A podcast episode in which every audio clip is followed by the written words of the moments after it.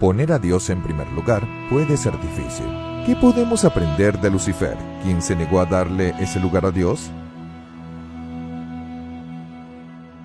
A veces esperamos que todo sea perfecto en nuestras finanzas y nuestras vidas antes de ser fieles en nuestros diezmos y ofrendas regulares.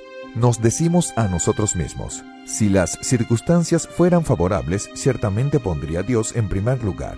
Si me ascendieran, si las tasas de intereses fueran más bajas, si me sintiera más cerca de Dios, eh, sí, sí. Uno de los ángeles más bellos y poderosos vivía en un ambiente perfecto donde veía a Dios todos los días. Pero no fue suficiente para permanecer fiel. Mantenerse fiel es una decisión que debe tomarse personalmente independientemente de las circunstancias que estemos atravesando. Lucifer estaba demasiado orgulloso por poner a Dios en primer lugar. Su ego era demasiado importante para eso. Quería convertirse en su propio Dios, establecer sus propias reglas y aprovechar al máximo la vida sin que Dios interfiriera con su libertad. ¿Por qué debería dedicarle a Dios lo mejor de su adoración y servicio?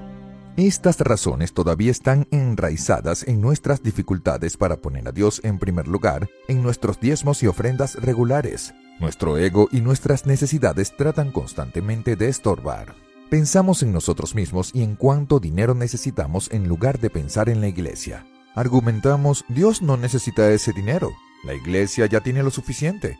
Por un lado, este pensamiento es correcto. Dios y la iglesia no están desesperados por nuestro dinero. Pero el hecho es que nuestra contribución no se trata de tanto de la necesidad, sino de las virtudes espirituales, tales como la gratitud, la honestidad, la fidelidad y la sumisión a Dios y a su palabra. Dios es Dios y nosotros no. En parte Dios requiere nuestros diezmos y ofrendas para nuestro propio beneficio. Nuestros diezmos y ofrendas regulares son un gran antídoto contra la codicia y el egoísmo. Por otro lado, nos ayudan a orientar nuestro corazón hacia el cielo y las cosas espirituales. Dijo Jesús, porque donde está tu tesoro también está tu corazón.